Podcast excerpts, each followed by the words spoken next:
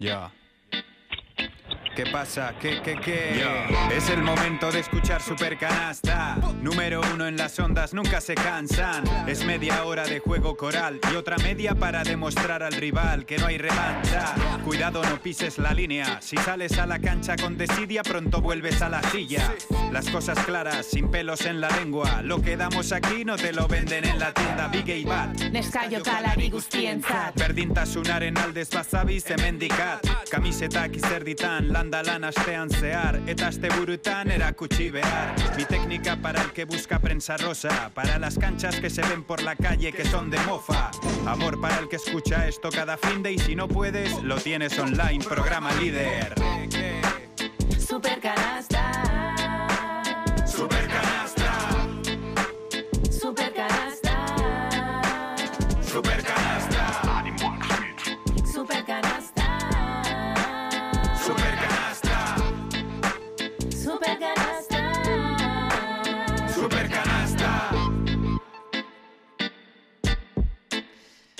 Pasan seis minutos de la una del mediodía, en este momento 24 grados de temperatura en la zona sur de Vitoria-Gasteiz. Continuamos adelante en la programación de Radio Vitoria, ahora con baloncesto, con Supercanasta. Eh,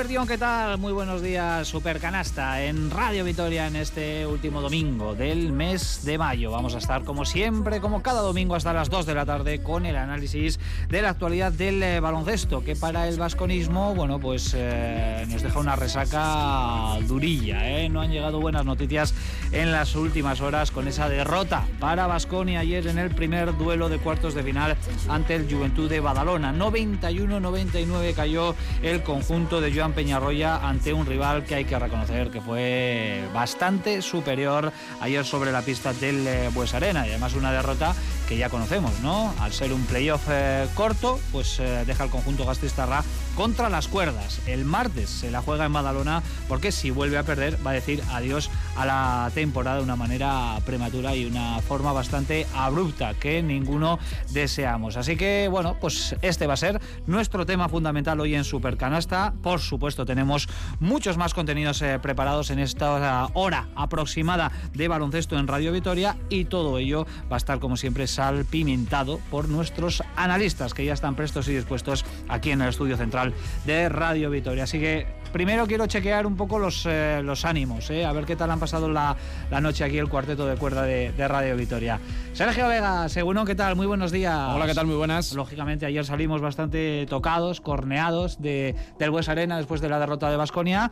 No sé, un poquito más en frío, ¿qué lectura podemos hacer a modo de titular en esta portada? Bueno, que Vascon estuvo muy mal, eh, muy mal en defensa, muy mala salida, que tiene más talento jugador por jugador para mí que la Peña, o sea que puede volver el sábado a tener partido aquí, eh, pero que tiene que aprender mucho y rápido, porque si no, vacaciones. ¿Has venido hoy a vendernos un poquito de optimismo, Sergio? No, a vender no, a contar realidades. O sea, yo creo que hay que ser optimista para, para pensar que el equipo puede llegar al día, al día 3. analizar lo de ayer, que hay que analizarlo Claro. concienzudamente porque sucedieron cosas que no nos gustaron y que ponen contra las cuerdas al Vasconia, pero por supuesto eh, depositando la confianza en el equipo porque ha demostrado que puede, bueno, pues superar a equipos como el Juventud, lo ha hecho en muchas ocasiones y vamos a ver si, si lo consigue en esta que va a ser complicado, pero todos confiamos en ello. Joseba Sánchez, que es optimista por naturaleza, ¿eh? A ver, Joseba, Egunon, buenos días. Egunon, Egunon. Ayer eh, no pudiste ver el partido en directo, lo cual ya es noticia porque estabas haciendo cosas también muy interesantes, ¿no? Estuve en un espectáculo eh, en el teatro principal, un maravilloso espectáculo con, con Quique Peinado y su equipo, que me lo pasé estupendamente, pero vi luego el partido en, en diferido. Y Bueno, eh, lo, que, lo malo que tiene ver un partido en diferido es que como ya sabes el resultado, pues eh, ves cosas que igual en directo pues se te pasan, ¿no? Eh, no, hay cosas que no me gustaron del Vasconia. No me gustaron actitudes, no me gustaron eh, faltas de defensa.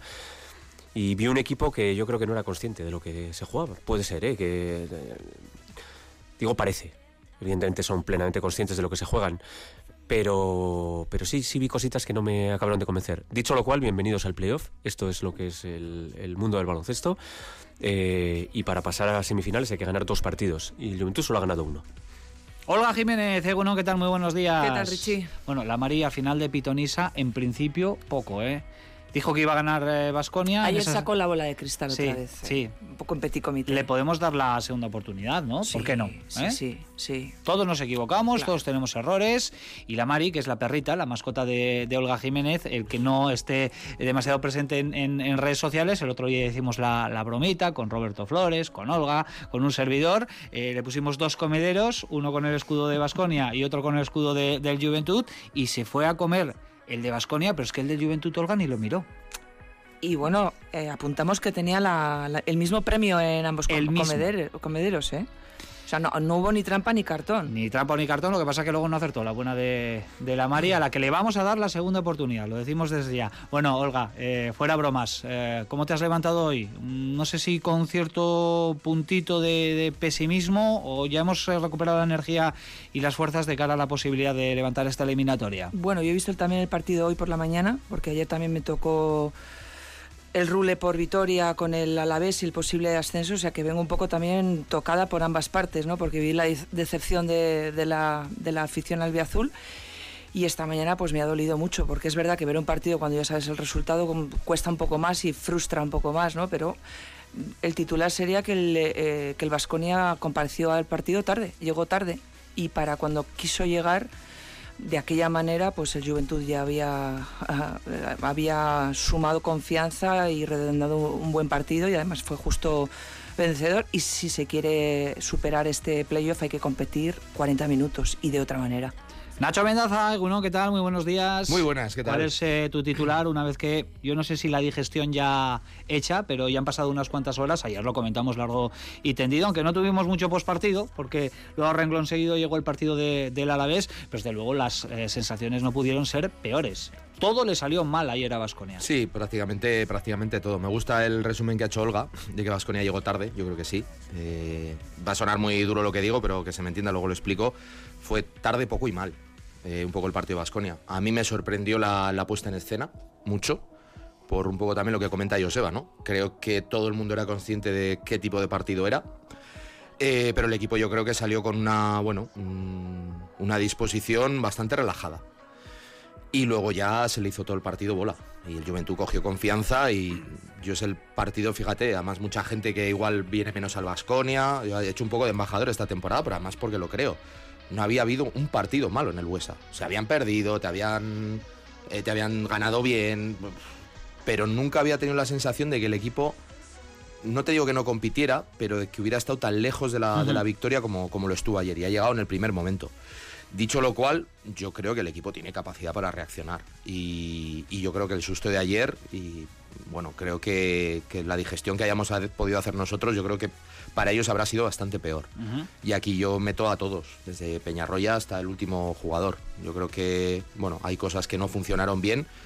Y te diría que yo creo que el Vasconia va a dejarse de algunos experimentos en casa. Pues mira, me voy a quedar con esto último que comentas, con el margen de reacción que todos le vemos a este Vasconia para poder levantar la eliminatoria. Hay que ganar eh, los dos partidos. Es cierto que juega sin red, que este tipo de encuentros no se le han dado bien a Vasconia esta temporada en los que eran de todo o nada. Nos acordamos del el partido del Pireo frente a Olympiacos, del partido de Copa también contra el Juventud de Badalona, el de ayer, pero eh, todos estos errores sirven también para aprender y ojalá que Vasconia haya podido adquirir ese aprendizaje, eh, aprendizaje. Vamos a hablar de esto, del partidazo de Calgail, del tema del arbitraje, que también ha sido muy discutido. En definitiva, el partido de ayer, la serie entre Vasconia y Juventud, también el resto de eliminatorias van a ser protagonistas claros en este supercanasta hasta las 2 de la tarde con Edu Lorza en la realización técnica. Nos eh, vamos a sumergir ya de lleno en ese primer bloque con la tertulia dedicada a Vasconia después de lo que vivimos ayer en el Huesa con una tarde para olvidar. Analizamos desde ya la derrota de Vasconia ante Juventud que deja tocada pero no hundida a la escuadra gasteiztarra.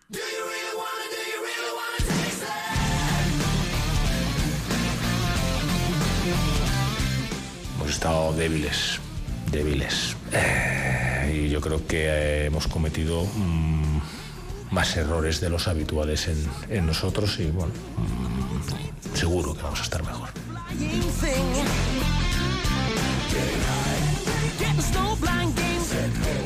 Un Vasconia blandito en defensa. Esa fue una de las eh, muchas lecturas que nos dejó Joan Peñarroya tras caer ayer su equipo en ese duelo inicial de la serie de cuartos ante Juventud.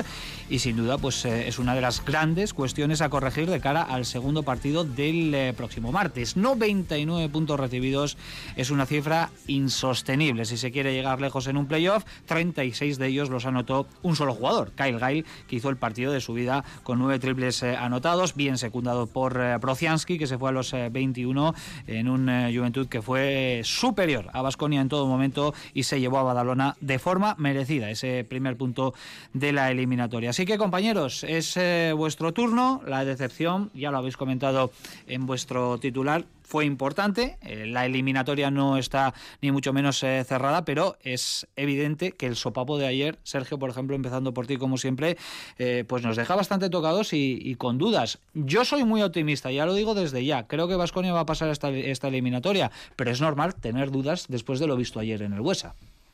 Sobre todo, no tanto, yo sigo pensando que Vasconia tiene mucho mejor plantilla y creo que hay nueve, creo que hay ocho o nueve victorias de diferencia entre los dos equipos en temporada regular. Pero es cierto que la salida ayer del Vasconia, las decisiones que tomaba Peñarroya al inicio también con algún quinteto y luego la también sobre la marcha, pues la verdad que, que preocupan, ¿no? Eh, a mí ya me venía preocupando, yo desde Kaunes, además lo comenté con Nacho, veníamos hablando un poco de, de un poco el discurso de entrenamos mucho, mucho tiempo de falta de competitividad. ¿Y qué quieres que te diga? Cuando durante el año solo hemos oído lo contrario, que no teníamos tiempo para entrenar. Eh, las cosas vienen como vienen. La vida viene como viene, no la eliges, es lo que te toca. Y ahora ya no hablo solo de baloncesto, y te tienes que adaptar. Y el que normalmente compite mejor y es mejor es el que se adapta. Y el ejemplo es el Madrid, que ha sido campeón de Europa hace siete días. Con lo bueno, con lo malo, con una pelea o sin peleas. Se ha adaptado. Y yo creo que Vasconia, ya el partido de Girona a mí no me gustó nada. Pero yo lo marqué en un contexto de, mira, última jornada, el Girona se juega poco, eh, tampoco te quieres lesionar de cara al partido de lo que es el, el sábado. Bueno, este tipo de historias. Y a mí me da la sensación de que la salida del partido no fue nivel playoff. Eh, el Tomic eh, parecía que era el único objetivo que tenía para frenar, pero Kyle Guy apareció. Tampoco hubo ajustes y hubo creo que cuatro defensores diferentes sobre Kyle Guy. A Joel Parra, que se le había frenado muy bien en el partido de ACB hace muy poquitos días, también se le, se le dejó campar a sus anchas. A mí me parece que fue un jugador muy importante. Eh, y lo peor de todo es que incluso tras el paso por vestuarios que habíamos visto algún partido de, de, dices, mira, primera parte muy mala y respondo, no tuvo capacidad de respuesta y no la tuvo desde la defensa, porque meter 91 puntos está muy bien. Normalmente ganas si haces un partido normal, pero es que en defensa el equipo no, no estuvo. ¿Qué es lo bueno? Que la defensa se puede ajustar. Si vas que no hubiera metido 57 puntos toda la temporada, digo, bueno, pues lo va a tener muy complicado. Creo que tienen que mejorar y creer en eso. A mí mi única duda es cómo van a llevar mentalmente viendo la Copa, viendo el día del Pireo, viendo el día del Barça y viendo este, este partido. El si pierdo me voy a casa. También es cierto que la Peña, cuando ha tenido estos momentos en los últimos años con Carlos Durán, ha pinchado entonces yo creo que es un día en el que Vasconi igual se hace mayor eh, después de todo, de todo el año. A mí lo que me gustó, por ejemplo, es ver la respuesta del público, que creo que estuvo muy a la altura en el sentido de, apoyar, de darle ese cariño. Hemos vivido muchos años que se acaban los partidos y ya no la temporada pasada. Otros que decías, bueno, esto que se acabe. Bueno, pues a mí ayer me pareció que el, que el público quería que esto siguiera y yo espero que el equipo, ajustando dos o tres cosas, pueda, pueda traer la serie otra vez aquí a, a Vitoria. Eh, yo es que estoy de acuerdo con, Sergio, pero sí que es cierto que vi cosas que no me acabaron de convencer. Darius Thompson eh, estaba ido.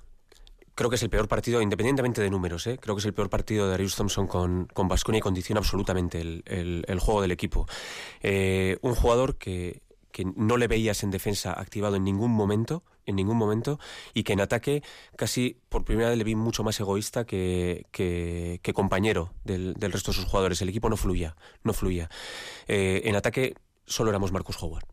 Solo éramos Marcus Howard. Cuando Marcus Howard estaba en el campo, él tiraba. Gracias a Dios tuvo los porcentajes habituales que suele tener Marcus y nos mantuvo en, partido, pero en ataque es que no tuvimos más. No tuvimos juego interior, no tuvimos eh, rotación de balón, tuvimos a Marcus Howard. Y en defensa, repito, eh, hablo de Darius porque es el primero, el, que está más arriba, pero tampoco fuimos capaces de defender, eh, lo ha dicho Sergio, a Joel Parra. Eh, Juventud es un equipo que, que, es más peligroso que nosotros dentro. Es decir, si analizamos dónde es peligroso el, el, Juventud y dónde nos puede hacer daño, nos puede hacer daño por dentro, porque, porque sus pivots son probablemente mejores y con más talento que los nuestros ofensivamente y tiene tres escuatros muy poderosos. Brodzianski puede hacer muchísimo daño y nos lo hizo. Y Joel Parra es un tres que solamente Tada se le puede poner delante y, y, encima. Ahí es donde nos tienen que hacer daño. Pero es que nos ganaron haciéndonos un Basconia. Es que nos hicieron un Basconia. Y cuando alguien te hace un Basconia al Basconia, pues te quedas un poco diciendo, uff, ¿qué ha pasado aquí? Eh, entonces, bueno, eh, yo creo que es importante eh, la digestión. De verdad, ¿eh? Mm, vamos a quedarnos, esto ya ha pasado. Eh, yo quiero pasar página cuanto antes de este partido. Ha pasado. Y ahora toca el momento de digerir todo esto. Este equipo es un equipo que yo creo que ha aprendido durante toda esta temporada, que ha sido capaz de entender las cosas que ha hecho mal y, tiene una oportunidad. Tiene una oportunidad en campo ajeno, pero tiene una oportunidad de, de llegar a una semifinal que por otra parte creo que este año se ha ganado con creces llegar. Pero hay que ganar. Hay que ganar un partido en Badalona y luego otro en Vitoria. Yo, eh, hablando de optimismo o pesimismo, pues solo voy a poner una anécdota. Boston Celtics perdía 3-0 contra Miami hace Qué anécdota nada. tan curiosa. Hace nada. Por alguna cosa se juega en el Boston Garden un séptimo partido, eh, creo que es pasado mañana, ¿no? Mañana.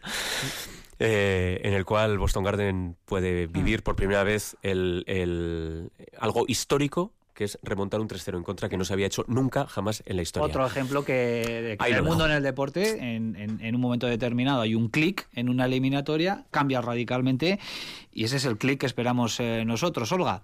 Em, bueno, primero lo de ayer, luego ya analizamos en qué tiene que mejorar de cara al, al, eh, segundo partido. 99 puntos recibidos. Yo creo que con eso se resume absolutamente todo. Bueno, hemos hablado a lo largo de la temporada de los problemas defensivos ¿no? que tiene el equipo, el talento de cara al aro, pero esos problemas que ayer se pudieron, se pudieron ver, la obsesión por parar a Tomic y aún sin hacer el gran partido Tomic sí que abrió espacios y posibilitó que otros jugadores pudieran hacer esa labor anotadora. ¿no? Eh, y luego un poco la falta de previsión ante mm, lo que sucedió, ¿no? El bombardeo constante de, de Gay, el- la inoperancia para poder parar a, esta- este jugador y el desequilibrio que tenía el equipo en cuanto a la aportación, ¿no? Poca aportación de nuevo de los jugadores eh, interiores y un poco el plan B a partir del descanso pues eh, plan B casi inexistente, que era bueno pues encomendarse a, lanzamiento triple en un día que no fue tampoco de acierto alto y sí lo tiene tu, tu rival.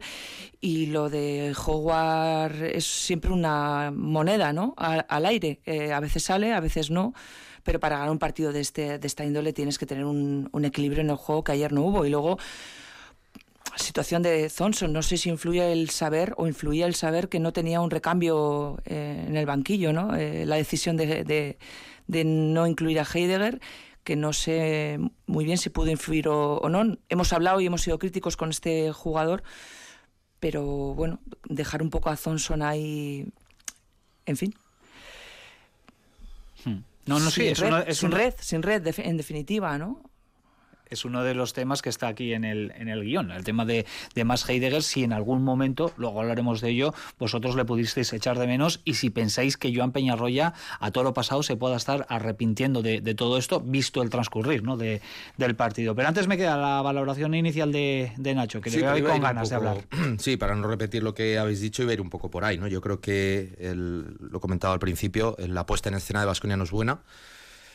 Eh, y luego es que creo que estructuralmente el equipo, la disposición que tenía para el partido contra el Juventud, pues no le no fue la adecuada para el tipo de partido que se le presentó. Me refiero, si hubiera sido igual otro tipo de encuentro, pues no hubiera pasado nada.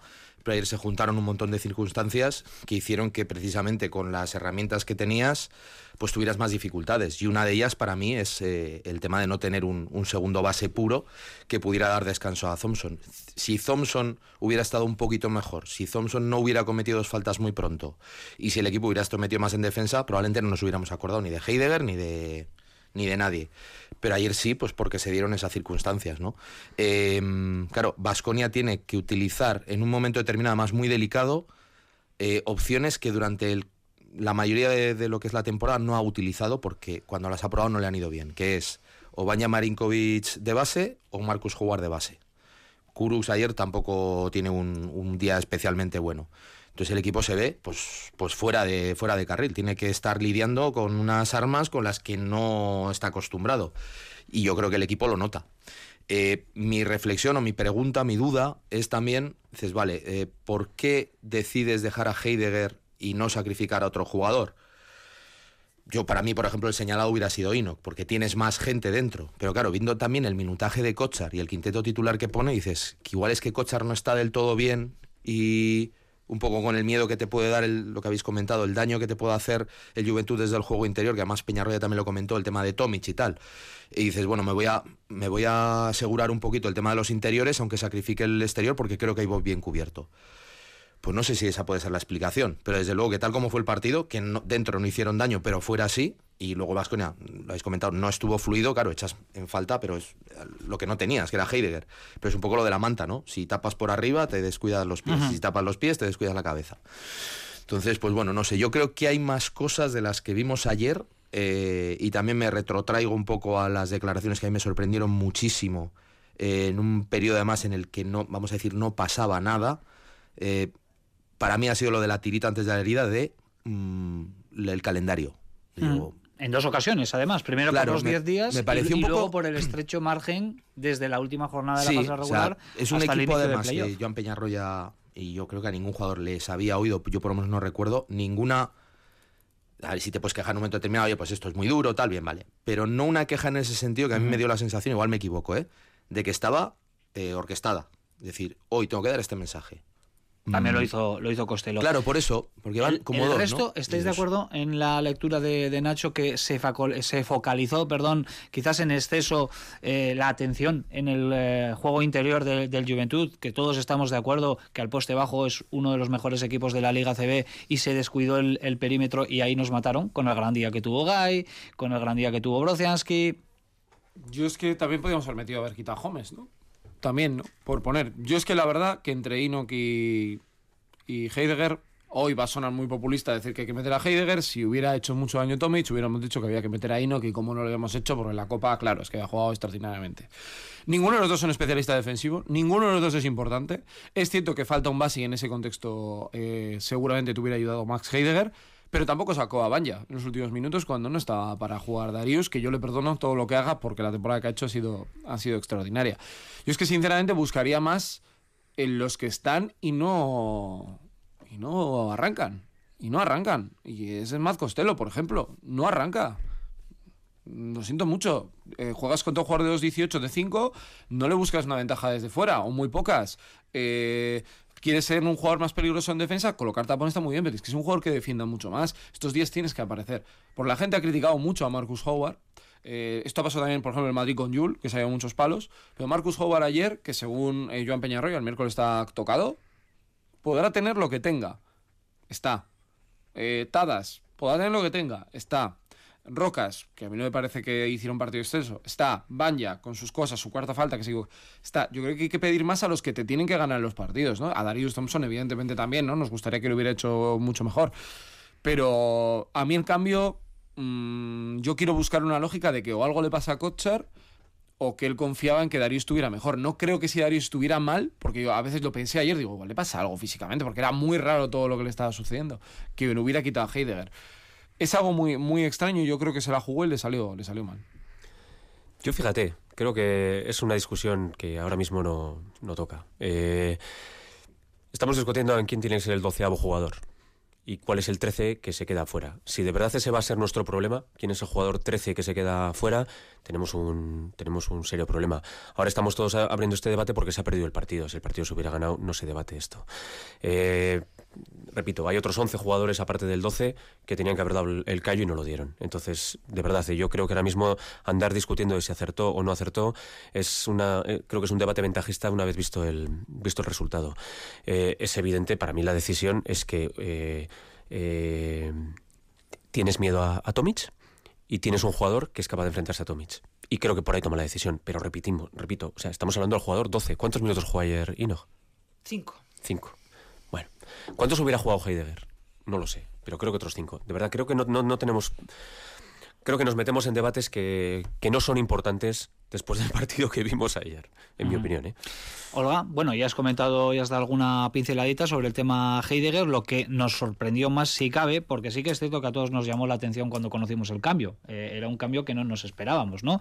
Quizás eh, Steven Enoch, ya ha comentado eh, Sergio también que mm, Dalton Holmes ha sido el sacrificado en, en más de una ocasión, pero lo que nadie se esperaba eh, era el mal partido de, de Darius Thompson, que ayer estaba desaparecido, perdido, irreconocible.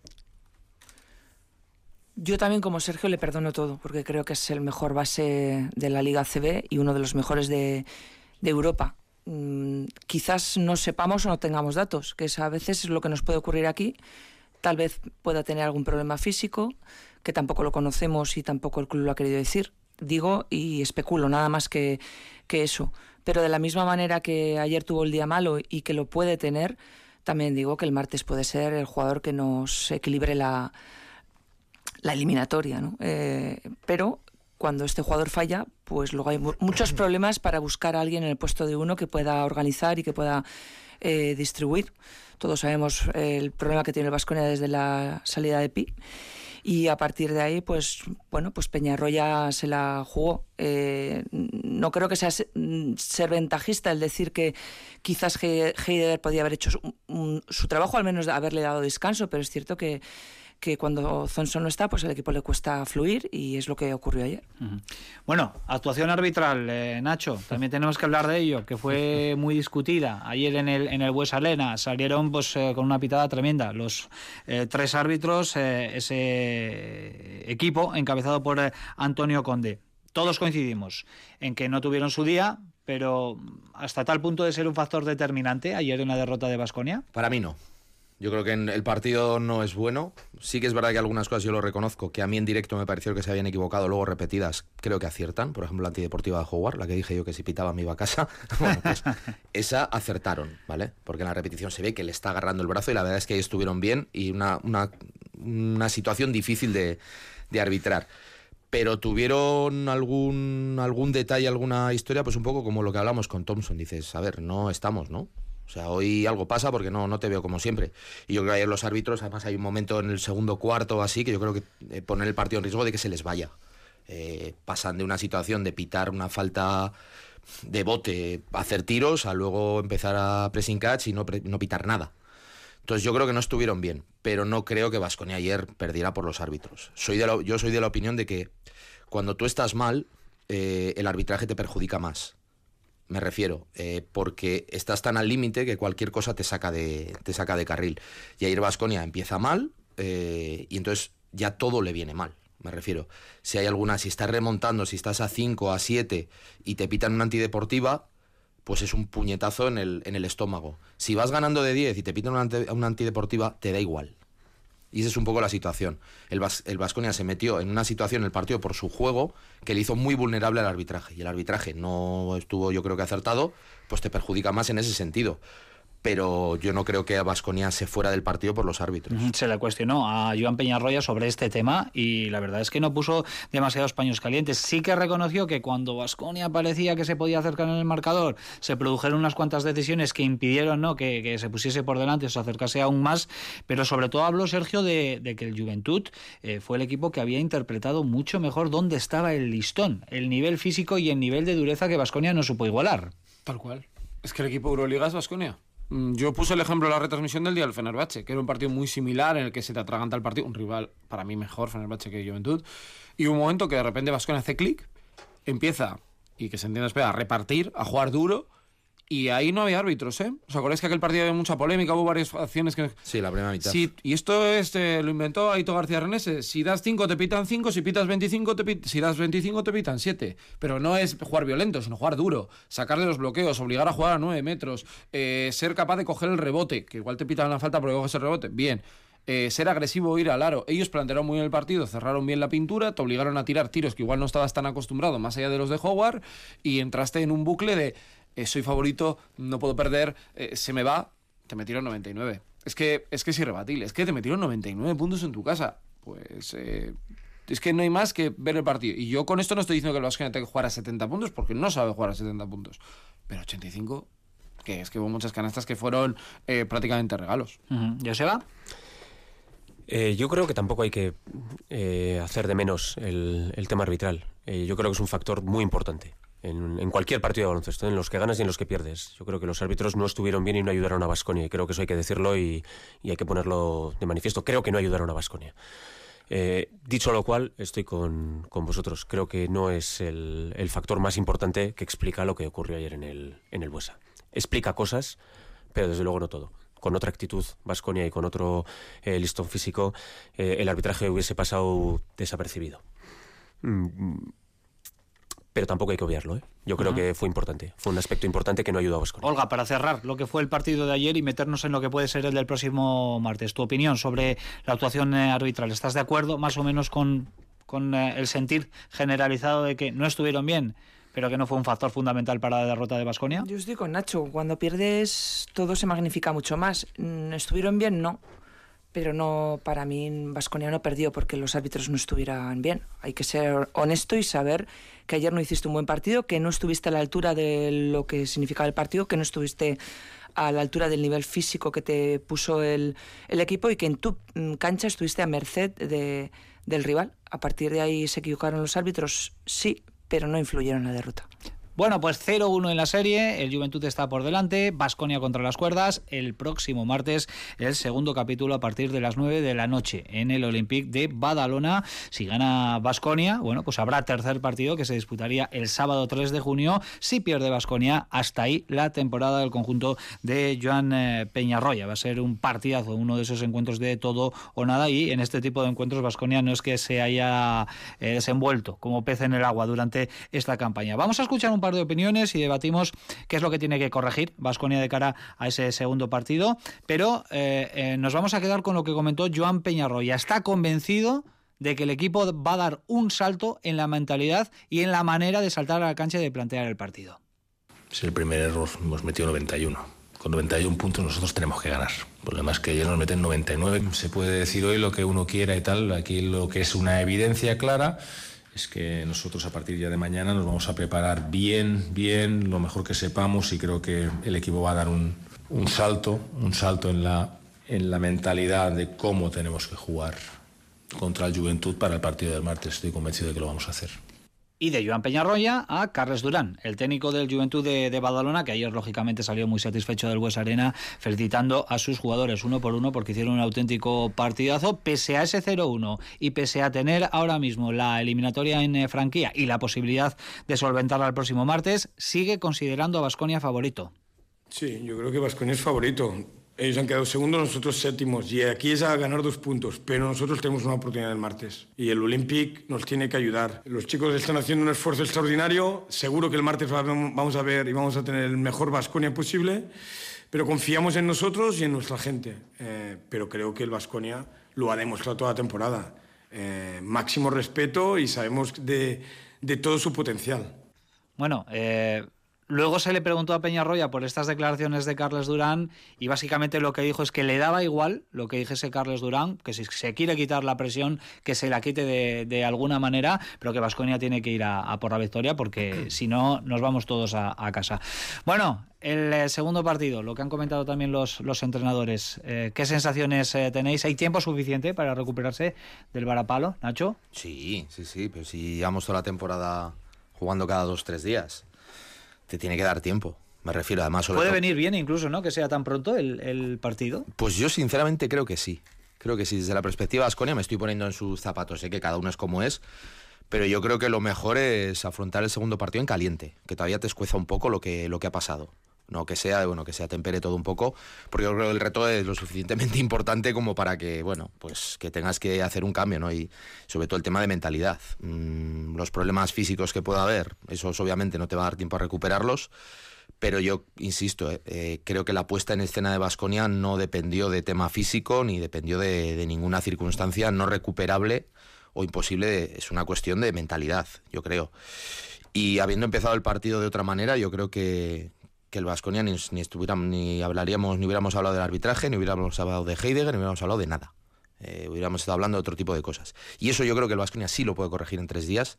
Y un poco en la línea de lo que me dices, creo que es bueno que sea cuanto antes. Yo te digo que si se pudiera jugar mañana, yo por lo menos, eh, mi, mi, bajísimo nivel competitivo al que estoy, yo si acaba un partido y ya habrías perdido, a mí lo que me apetecería es volverlo a jugar inmediatamente. ¿Esperáis un Vasconia enrabietado el próximo martes? Así debería ser, pero también canalizando ¿no? esa frustración que ha podido significar la, primera derrota. Es que se acaba la temporada. ¿cómo no vas a salir a, comerte todo, todo lo que tengas que comerte, ¿no? Se acaba la temporada y además creo que de la peor de las maneras, ¿no? Porque Vasconia aparte como favorito y todos sabiendo que el pulso iba a ser complicado, dábamos por hecho que el equipo iba a, pasar a semifinales. Este es el contratiempo y ahora vamos a ver la madurez del equipo para afrontar este contratiempo. Está cercano lo que pasó ayer y cuando cometes un error tan de bulto como iniciaras el partido y el lastre que eso supuso, yo creo que es más fácil no corregir y saber que así no que así no. Por eso yo creo que incide Peñarroya en el tema del salto de la mentalidad. Como lo tienes tan cercano y además el agua te aprieta porque si lo haces otra vez mal te vas a casa, yo creo que el Vasconia va a dar otra imagen, la que debe dar, en definitiva, la que debió dar ayer, mm, por circunstancias no se dio, la va a dar el martes. Yo creo que es que las series largas son son otra cosa, pero las series cortas es que no hay mañana. Cuando estás jugando texto, eh, evidentemente el Vasconia va a salir a muerte, porque es que no tiene otra, es que no, no le queda otra. Yo, de verdad, ¿eh? ¿eh? se le da muchísima importancia a este primer partido y la, historia dice que el primer partido en una serie corta es muy importante, pero la vida está plagada de, ejemplos que nos quitan esa historia de la cabeza. Yo recuerdo, por ejemplo, por poner un ejemplo cualquiera, aquí al Vasconia ganándole al Gran Canaria una serie a 3 con un triple de Urtel en el último segundo, el primer partido, y quedando eliminado prendo los dos siguientes. No es tan importante ganar el primero, hay que ganar dos. Vamos a ganar en Badalona y y si alguien piensa que el Juventud no tiene presión en este segundo partido porque ya ha ganado uno, está absolutamente equivocado. Tiene la misma presión que Vasconia. Yo quiero ver el inicio del partido. Ahí veremos un poco qué es lo que hay. Si vemos un inicio tipo Olympiacos o tipo Badalona en la Copa, a temblar. Yo espero que este equipo pase lo que pase. Si los elimina el martes, el sábado o el veintitantos de junio, que se vayan el último día con la sensación de nos vaciamos y lo dimos todo. Yo creo que equipo tiene más calidad que la Peña. Eso no vale para nada realmente en la eliminatoria. Me refiero porque no te da un punto más o te da cinco puntos más.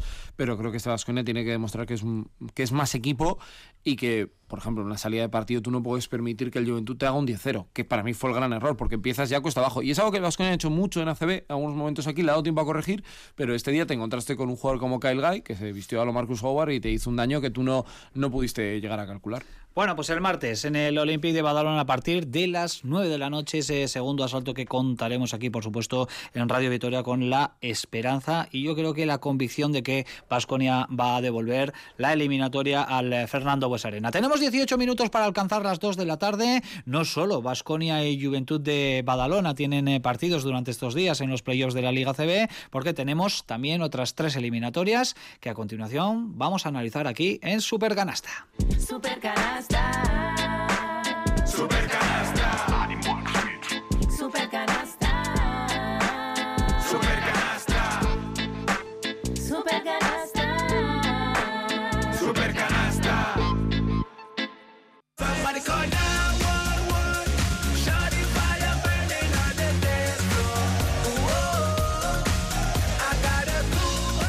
Venga, echamos un vistazo también a esas eh, tres eliminatorias, eh, aparte de la nuestra. Dos de ellas arrancan hoy mismo. De hecho, desde las doce y media ya se está disputando en el Wizzing Center el primer duelo de la serie entre el Real Madrid y el Gran Canaria. Una especie de Supercopa de Europa, podríamos decir, ¿no? Extrapolándolo al fútbol, porque está el campeón de la Euroliga y el campeón de la Eurocup frente a frente por un billete eh, para las semifinales. Y de momento, bueno, pues el primer punto, mm, mediado del tercer cuarto, ya podemos decir que está en el bolsillo del Real Madrid. 24 arriba el conjunto de Chus Mateo, que parece que eh, tras lo que hizo en eh, Kaunas ha cogido una confianza tremenda y está apalizando al Gran Canaria. Real Madrid 67, Gran Canaria 43. A las 9 de la noche arranca también la serie muy, eh, muy bonita, preciosa, entre Lenovo Tenerife y Unicaja de, Málaga. Y para mañana ya nos queda el arranque de la serie entre Barcelona y, Valencia Basket.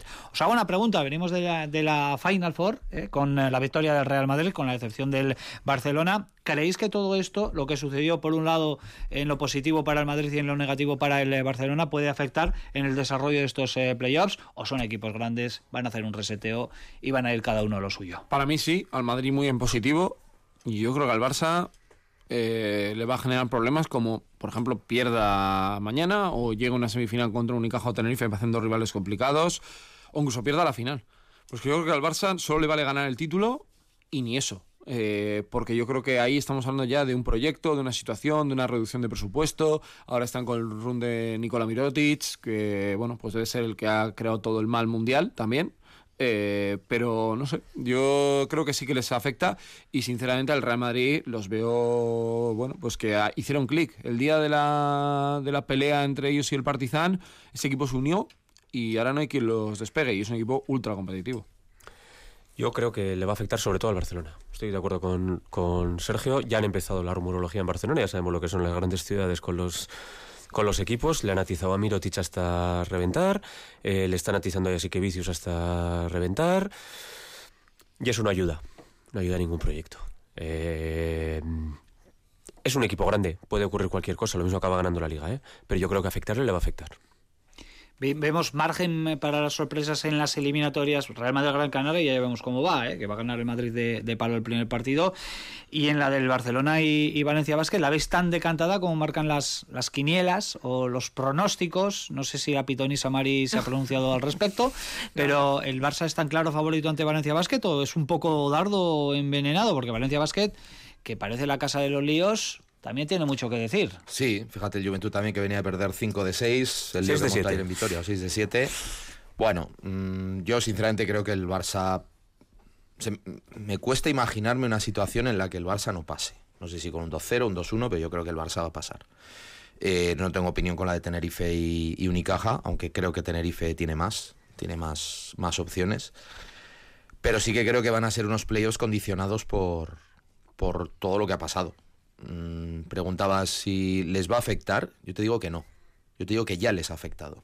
Yo creo que el Madrid, no por la Final Four, yo creo que el tercer partido en Belgrado eh, es un punto de inflexión. Empiezan con un 12-0 perdiendo, con el Pionir, bueno, el Pionir, el, el Stark Arena, bueno, en llamas, y ahí resucitaron. Y eso yo creo que les ha dado una confianza, una fe, y además también teniendo en cuenta que el equipo, que bueno, ha sabido interpretar muy bien el tener una rotación más corta. Yo creo que se han hecho menos lío a la hora de, a la hora de jugar. Y yo creo que van para arriba. El Barça, mm, yo creo que le afectó. Lo que pasa es que todavía no sé cuáles van a ser las consecuencias. Eh, no sé si va a ser un acicate, que ojalá para ellos, o va a ser una tumba, que me inclino a pensar que pueden, hmm. pueden sufrir bastante porque por la... A ver, el, hay cosas que tú te encuentras con alguien y no hace falta que hables. Mm, sabes de qué humor está.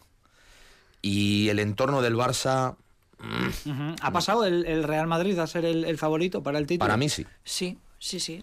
Muy empoderado desde que ha sucedido lo que ha sucedido en Euroliga. Yo creo que en Barcelona el proyecto del año que viene ya se ha empezado a construir sin haber acabado esta temporada. Y no creo que sea fácil tampoco para, esa, para ese vestuario.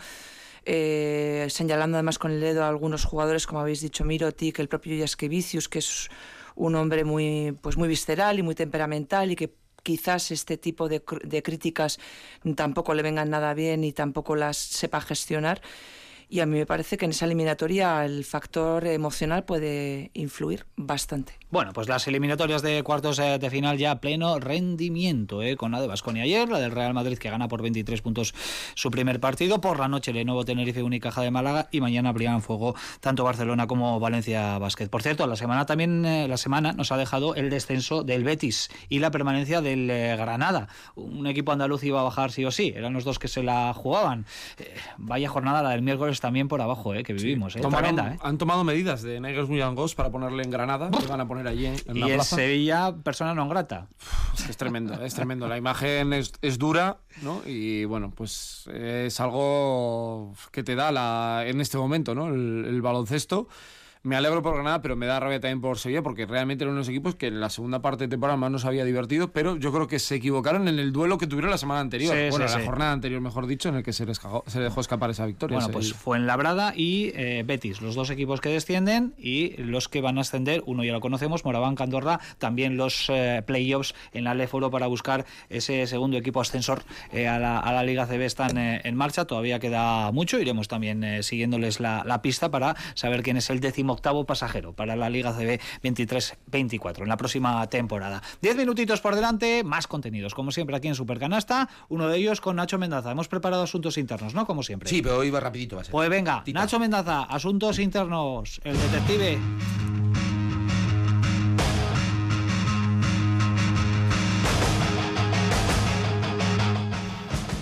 Voy a ir un poquito atrás, ¿eh? todavía tengo resaca de lo, de, lo que pasó en Kaunas, de, de esta Final Four. Y hubo un run run o hubo mucho movimiento durante esos días acerca de, bueno, de quién iba a acudir a la Final Four, pues bueno, que si estrellas de la NBA, que si personalidades, etcétera. Y una sobre las que se habló mucho, de hecho incluso hubo gente que pareció que le vio allí, aunque no estuvo, fue Luka Doncic. Y era un poco todo el, pues eso, el, "Oye, he visto a Doncic, no, está allí, está allá. Han puesto más sillas atrás porque van a venir más VIPs y va a venir Doncic. Bueno, pues Doncic no fue. Es verdad que mandó un mensaje, creo, por, eh, por vídeo, o no sé, por WhatsApp o lo que sea, para, bueno, alguna de las de, las, eh, de los eventos previos para hacer alguna pregunta en las, en las ruedas de prensa previas, etcétera. Pero lo cierto es que no estuvo allí. Y ahora parece ser que se ha desvelado el motivo. Que es que, bueno, eh, Luka Doncic iba, parece que iba a acudir a la final, iba a acudir en un avión privado, que tiene, tiene chines para esas cosas, eh, pero no pudo. Y por lo visto es porque el aeropuerto de Kaunas, que para los que no hayáis estado, pues es bastante chiquitín, es apañadete, pero es chiquitín, pues eh, hubo una avalancha de, de vuelos desde Grecia, lógicamente, para, para ver la final después de que el Olympiacos pasara la, las semis y debieron vamos, colapsar, debieron ocupar todo el espacio que, que el aeropuerto de Kaunas pues, tenía disponible y Luka Doncic pues supongo que lo tendría que ver, pues no sé, si por la tele o por Twitch o por dónde. Pero no, no estuvo, no estuvo. No estuvo Podía, y fue por, podía eso, haber por hecho los griegos. como vosotros, ¿no? Entrar por Riga o entrar por alguna otra Vilnius, ciudad. ¿no? O, o por Vilnius. O Klaipeda, o de- ¿Eh? En fin, bueno, no sé si, si puede servir de excusa, pero en efecto, ya tenía yo leída esa, esa información por temas logísticos en el aeropuerto de Kaunas. Finalmente, el superjet privado de, de Luka Doncic no Más allí los, operarios del aeropuerto de Kaunas yo creo que tampoco eran mucho de decir Luka Doncic que no puede venir y, y- ¿quién, ¿Y qué- es? quién es él? Sí. Porque para salir ya nos hicieron también alguna fueron muy muy exhaustivos en su Bueno, pues eh, los, ejercicio. los rescoldos de, de la Final Four en la que estuvieron presentes nuestros compañeros Sergio Vegas y eh, Nacho Mendaza. Eh, nos quedamos sin tiempo si no abriríamos incluso un capitulito para que nos contaríais eh, alguna que otra aventurilla, pero que- queda, queda para el tercer tiempo. Ahora no, no os lo contéis con una, con una cañita, eh, sin alcohol, pero una, una cañita que nos vamos a tomar. Em, venga, em, ventanita, el baloncesto femenino, sí, porque han pasado cosas en Araski durante esta semana, algunos movimientos que vamos a valorar a continuación información.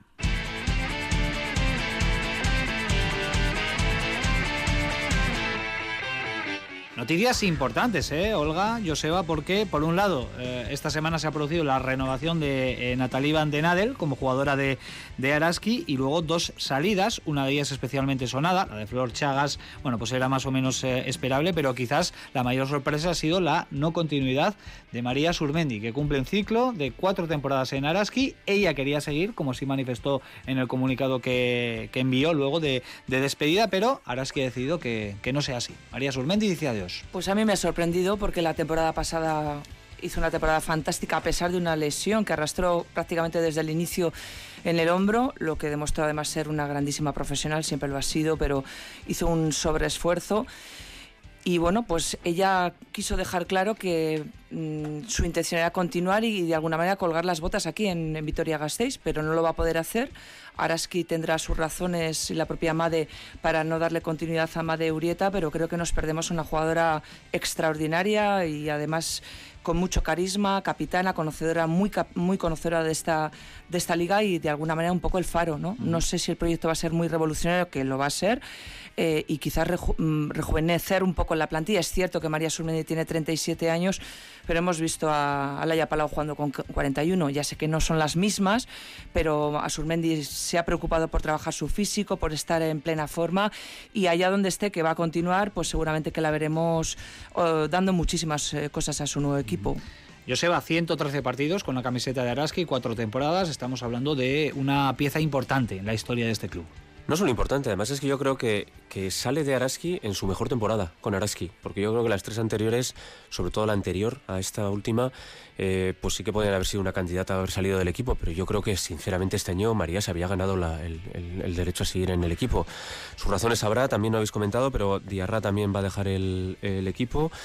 Bueno, eh, viene una revolución. Ahora mismo, que yo sepa, no están confirmadas más que Van den Adel y, y Chela Larcón. Todo lo demás está por construir. Eh, entonces, bueno, pues tenemos un verano entretenido por delante para ver cómo se reconstruye este equipo. Verano de muchísimos eh, movimientos, los que vamos a tener, los que estamos conociendo poco a poco en forma de, sobre todo, salidas eh, de- del equipo y tan solo dos renovaciones. Chira Arcón tenía contrato, pero la de Natalie Van den Adel también eh, es una noticia importante, ¿no? Una pieza eh, que ha rendido a muy buen nivel eh, las temporadas que ha vestido la camiseta de, de Araski y el conjunto Gasteiztarra se asegura la presencia de la neerlandesa durante la próxima Sobre campaña. Por la polivalencia, ¿eh? porque este año le hemos visto hasta jugar de base. Por eso, sí, es que puede jugar en muchas posiciones. Cinco minutos para las dos de la tarde, de unas que van de verde a otros que también van de verde, que son los Celtics, y que Sergio nos va a aclarar qué es lo que ha pasado esta madrugada, porque estamos viviendo una final de conferencia realmente extraordinaria. Y es que Denver Nuggets ya está en la final de la NBA, un gran Jokic con una plantilla tremenda y está esperando rival. Eh, precisamente, parecía que Miami Heat iba a hacer algo histórico, que era desde esa octava posición ir creciendo, ir creciendo hasta llegar a la, final y con ese 0-3 lo tenía. Y ahora mismo nos encontramos con un 3-3 y un séptimo partido que va a ser tremendo, con una acción última de Derrick White, que es un palmeo en el que es un acto de fe realmente. Va a buscar ese balón y lo acaba encontrando con una canasta eh, fantástica. Ahora, ¿qué será? ¿La historia? Eh, me refiero de nunca haber conseguido esta remontada, o realmente un club o la franquicia más histórica hacer ese paso adelante que sería meterse en la final, que a priori es el equipo con más nivel ¿no? en, esta, en esta eliminatoria. Por cierto, eh, tremendo Jimmy Butler, ¿eh? a mí es un jugador que, me apasiona y sobre todo en este tramo competitivo. Es la madrugada del martes al miércoles y luego ya esta semana también comienza la final NBA, así que veremos qué es lo que pasa. En cuanto al resto de actualidad NBA, primero, LeBron James está con la duda de si se retira o no, o mucha gente dice que es una cortina de humo un poco para tapar esta barrida que ha tenido con los Denver Nuggets. Los Bucks, eh, acordados que ya ni salió del fracaso y no, despidieron a Badel Honser, ya tienen entrenador que es Adrian Griffin. Y otra cuestión más, porque esto a mí siempre me gusta mucho. Va con LeBron y Michael Jordan. Scottie Pippen ha hablado que es el fiel escudero de Michael Jordan, y le preguntaron por quién era el mejor ¿no? de, los, de los dos. Habló que numéricamente el mejor iba a ser LeBron James, y ahí me sorprendió esta frase sobre, eh, sobre Michael Jordan. Dice, yo he visto jugar a Michael Jordan antes de aterrizar en los Bulls, vosotros también. Era un jugador horrible, y era horrible jugar con él. Era todo uno contra uno y nuestro deporte es colectivo. Se jugaba a malos tiros. Pese a ello nos convertimos en un equipo y empezamos a ganar, por lo que todo el mundo se olvidó de quién era en realidad sorprende mucho porque siempre pensamos, y no es así, que tuvieron una gran relación, estuvo en The Last Dance, él habló mal de un poco de la situación, pero no tanto de Jordan, y sorprende mucho, ¿no? No digo que le ponga por encima, sino que le haga un poco estos feos, ¿no? A- al que es trapos uno de los mejores jugadores de la historia. Después de tanto tiempo, en fin, llama un poquito la, la atención porque parecían uña y carne y, y bueno. y a pues- Rodman le preguntas y no dice lo mismo. No. Por ejemplo, ¿eh? Fíjate que Rodman tiene sus cosas. Bueno, pues eh, la actualidad de la NBA, como siempre, aquí en Supercanasta con Sergio Vegas. Unos minutitos eh, por delante para hacer de una manera más o menos reposado, por lo menos más de lo habitual, nuestra técnica y nuestro 2 más 1.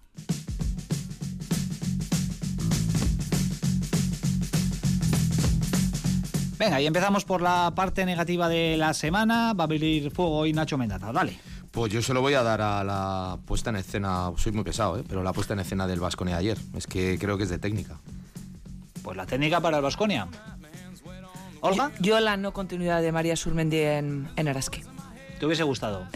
Sí, yo creo que además hubiese sido un premio eh, el acabar aquí la te- eh, perdón, su carrera deportiva en Araski, seguro que rindiendo a un grandísimo nivel. Joseba Sánchez.